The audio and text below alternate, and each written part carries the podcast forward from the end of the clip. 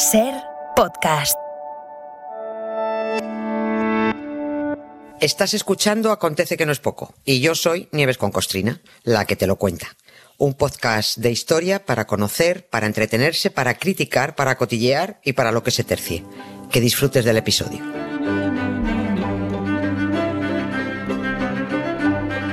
Hola Nieves, buenas tardes. Buenas tardes, Te he Carlos. visto ahí fuera siguiendo con interés el partido Brasil, ¿eh? Te he visto ahí vibrando, apasionada. Me pongo- yo con el fútbol me pongo como una moto, man, es que no- no me Bueno, conozco. Bueno, bueno, mira. Oye, hoy vamos a abrir esta semana eh, con una de Reyes, ¿no? Creo que toca, ¿no? Sí.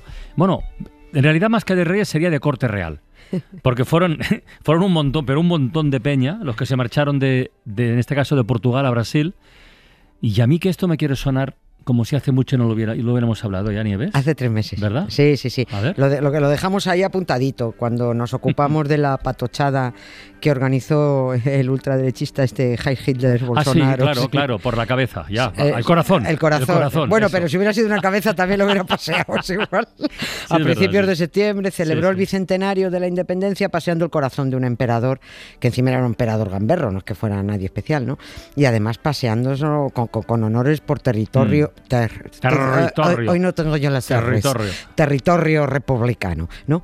Bueno, pues dejamos pendiente contar por qué la corte portuguesa salió huyendo de Portugal y dejó a los portugueses tirados co- como colillas, ¿no? Se largaron y se empadronaron en Brasil, concretamente en Río de Janeiro. Pese a aquella payasada patriótica del expresidente de Brasil paseando el corazón garrapiñado de un emperador que cascó hace 200 años, bueno, pues Bolsonaro perdió las elecciones. Pues sí.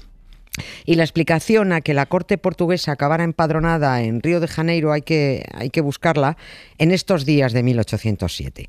El 27 de noviembre de aquel año, una inmensa flota portuguesa zarpó de Lisboa. 35 naves, 35, con unas 10.000 personas a bordo, todas de alto Sí. standing, con sus respectivos sirvientes, por supuesto. Hasta arriba de carga, con muebles, bibliotecas, archivos, vajillas. Tenían por delante 7.000 kilómetros de navegación por el Atlántico. Y a estas horas del día 28, toda esa fauna cobarde, con una reina a bordo, príncipes, infantes, duques, marquesas, obispos, cardenales, ministros, todos huían a Brasil. Cuando las tropas napoleónicas entraron en Lisboa, un par de días después, allí no había ni Dios. Solo portugueses desconcertados y 14 carros con tesoros nacionales Anda. que se dejaron los cayetanos abandonados ¿Ah, en sí? los- por las prisas de huir, que tenían tantas prisas que se dejaron O- 14 de los carros. O que ya no cabía. No, no, eso- ahí se olvidaron de todo, pero volvieron por ello. ¿no? Se iba a quedar un rey ahí a dar la cara por su país ante una invasión extranjera, venga, hombre, ya. No, estamos tontos. Un rey va a dar la cara, un rey como es debido huye a Abu Dhabi o a Río de Janeiro, pero huye. Sejas francesa, com toda a certeza não vais ser feliz. Lisboa, que ideia daninha, vaidosa alfacinha, casar com Paris. Lisboa, tens cá namorados que dizem coitados com as almas na voz. Lisboa, não sejas francesa, tu és portuguesa, tu és só para nós. Yo no tengo muy presente ahora esta página de la historia, pero si se marcharon con, con bibliotecas, con muebles, con joyas, con, con vajillas y demás, no parece que tuvieran previsto volver en, en poco tiempo. No. No, digo. Ver, es que la, la historia todavía no ha dado crédito a aquel episodio que está considerado uno de los más extravagantes de las guerras napoleónicas. Impresionante. Mira que la familia estrambótica borbona que teníamos aquí, con el mastuerzo de Fernando VII a, a guantazos con su madre y robándole la corona a su padre, con la reina llamando marrajo a su hijo. Marrajo, Con- marrajo, marrajo, marrajo le llamaba eh, la reina María Luisa a su hijo, decía, eres un marrajo hijo de puta, decía la reina Sí, a su sí. hijo. Y el hijo ya. Sí, el hijo llamaba a su madre puta desdentada. O sea, es, es la familia. bueno, pues eso parecía insuperable, ¿no? Y no es que la familia real portuguesa de los Braganza superara este nivel de malos rollos entre borbones, pero vamos, lo de salir huyendo dejó a todo el mundo cuajado, ¿no? No me extraña. Napoleón ya estaba curado de espanto tras ver el esperpento que eran los nuestros, ¿no? Pero lo que no se esperaba es que toda la corte portuguesa, toda saliera por pies, ¿no? Las crónicas que recogen aquella huida eh, de la corte portuguesa de, de Lisboa y la posterior travesía por el Atlántico, bueno, pues son la verdad muy jugosas, ¿no? La élite del país abarrotaba el puerto, la familia real, por supuesto, la nobleza, el alto clero, los asesores militares, abogados, altos funcionarios, políticos, y con ellos sus familias y los sirvientes, porque claro, esta gente no sabía freír un huevo ni hacerse una cama, ¿no? O sea, tenían que llevarse todo puesto. En total se calcula que aquel 27 de noviembre se hicieron a la mar 10.000 personas camino de la colonia brasileña y eso que Napoleón no- es que aún no había ni estornudado en Lisboa, no había, no había, no había entrado. ¿no? Las tropas napoleónicas entraron pues un día o, un- o dos después y se encontraron solo a la plebe diciendo capachao. Claro, ¿Esto, qué, esto qué es, no? Y todo arrasado, ¿no? Así que yo creo que se entiende muy bien por qué Portugal es una república laica, ¿no? Bueno, pues aquí pasó lo mismo, pero salimos a gritar viva las cadenas. Mm. Oye, ¿y cómo fue la travesía de toda aquella multitud? No fue fácil, no Ya fue fácil, ¿no? Lo pasaron mal, pero no lo lamentamos. Es más, nos alegramos de que lo pasaran mal. Pena que no se hubiera ido a pique toda la flota si no fuera por los criados. Cuando se acercaban a Madeira, se metió niebla y la flota se dividió en dos, ¿no? Empezó a escasear el agua porque calcularon cómo llevarse todo tipo de lujos, pero calcularon mal el agua. Es que además los barcos iban atestados de Ya. gente, iban hasta arriba, eran, eran demasiadas provisiones las que había que llevar, ¿no? Lo más divertido fue una, una plaga de piojos que se instaló en la nave real. En la nave real, precisamente. Todo ahí, justo por eso. Todos los nobles tuvieron que tirar las pelucas por la borda porque estaban, extraña. estaban- estaban infestadas. ¿no? Y todas las damas de la familia real y sus sirvientas se tuvieron que afeitar la cabeza. Aquel buque lleno de nobles, príncipes, infantas, todos con la cabeza rapada, sin pelucas que ponerse. Fue muy cómico todo aquello. Pero llegaron a Río de Janeiro. Y con ellos llegó, porque está inventariado, los archivos de la corte, eh, con una antigüedad de siglos, incluyendo manuscritos, mapas, correspondencia oficial entre cortes europeas, salieron obras de arte, una prensa incluso para poder sacar publicaciones, toda la parafernalia religiosa que se pueda imaginar para que no faltara un perejil en las misas del trópico y por supuesto todo el tesoro real. ¿no? O sea, Brasil no iba a ser un refugio, Claro. un refugio temporal, se estaban mudando. De trabalhos faz-nos falta renovar baterias.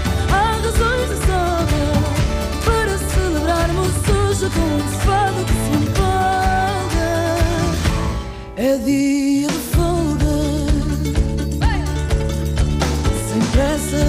Oye, Nieves, si no me equivoco, todavía no hemos dicho quiénes eran los reyes de Portugal en aquel momento. Sí, no, no Por ponerles nombre, digo, ¿eh? Sí, O sea, este no, no hemos Les dicho. has llamado de todo, pero no has dicho su nombre todavía. Sí, pero bueno, los es verdad, los cobardes hay que ponerles nombre. La reina era María I, una beata trastornada. ¿Ah, sí? Estaba fatal de la cabeza, estaba, estaba más para allá que para acá, pero enferma de verdad. Esta mujer era nieta de nuestro Felipe V, el Borbón Pertur, el que corría en pelotas por el Palacio de la Granja y se creía rana. Bueno, pues esta, estará su nieta, ¿no? ¿Cómo no iba a salir mal la mujer, no? La reina María estaba tan mal que aunque ella era la reina fue declarada mentalmente incapaz. Fíjate una cosa que no hicieron aquí con Felipe V, que no le declararon incapaz, no, a ella sí. Y su hijo, el hijo de la reina María, fue mm, nombrado príncipe regente. Es decir, el que mandaba cuando huyó la corte a Brasil Sí. era el príncipe Juan, que luego, cuando ya la reina murió, pasó a ser el rey Juan VI. Y como todo queda en familia, la esposa de este príncipe era Carlota Joaquina, hermana del Mastuerzo, para, para entendernos, ¿no? de Fernando VII. Una de las que se tuvo que afeitar la cabeza porque iba hasta arriba de piojos. Y con ellos iban también los todos, eh, los ocho hijos, viajaban sus ocho hijos, también todos con piojos, ¿no? El único consuelo, la verdad, que queda es recrearse en, estas cosas, en estas desgracias. Y para seguir encajando piezas, una de las hijas de esta pareja, que iban a aquella flota, camino de Río de Janeiro, era María Isabel de Braganza, la que acabó casada con el Mastuerzo y la fundadora del Museo del O sea, Prado. espera, espera, espera un momentito. O sea, que María Isabel de Braganza era sobrina de, de su marido. Sí, sí. Sobrina de Fernando VII. Sí, sí, Fernando VII se casó con dos sobrinas y dos primas, ¿no? Joder. Y esta, sí, sí, era, esta era su sobrina.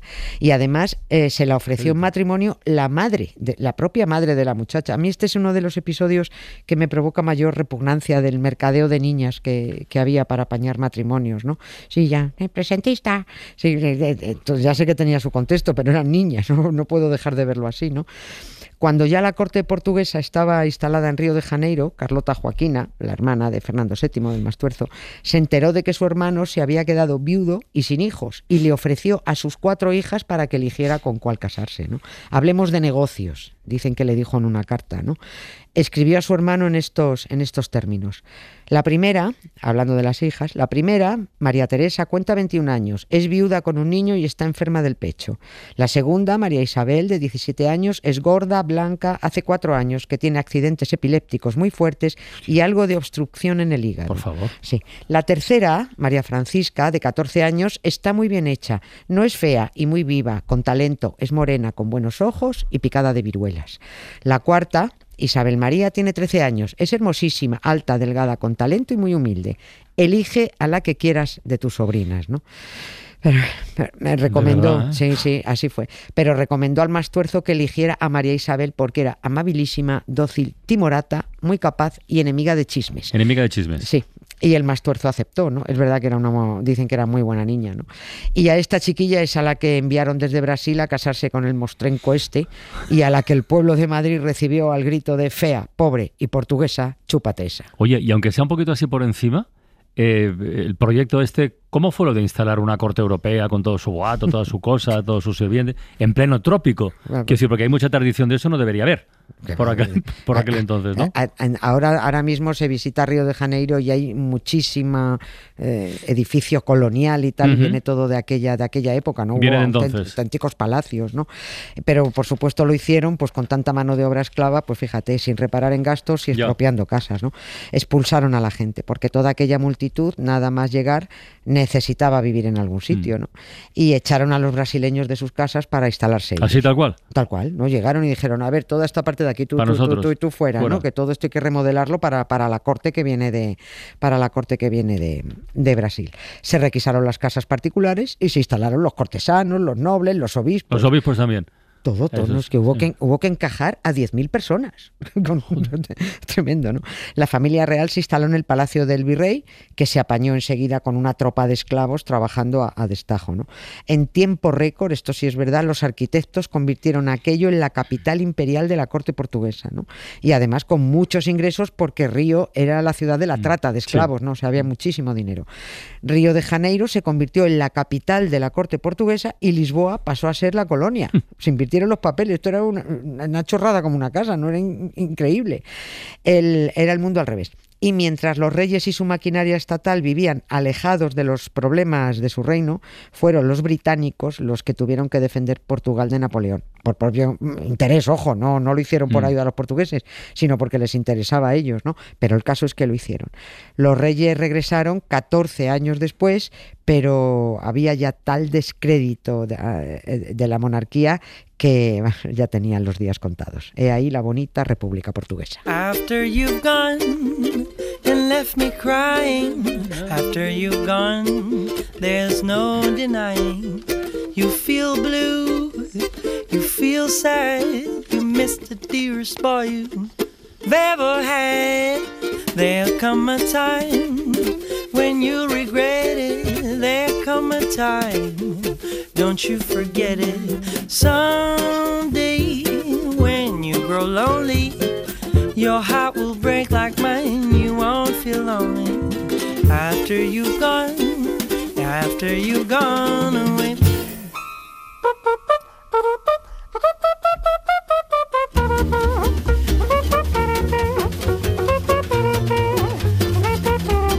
Cosas tan hermosas y tan interesantes descubrimos cada tarde contigo, Nieves. Muchas gracias, Carla. Esto de la huida a Brasil de la corte portuguesa.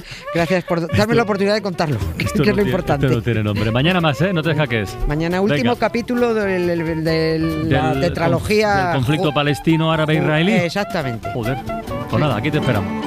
Para no perderte ningún episodio, síguenos en la aplicación o la web de la SER, Podium Podcast o tu plataforma de audio favorita.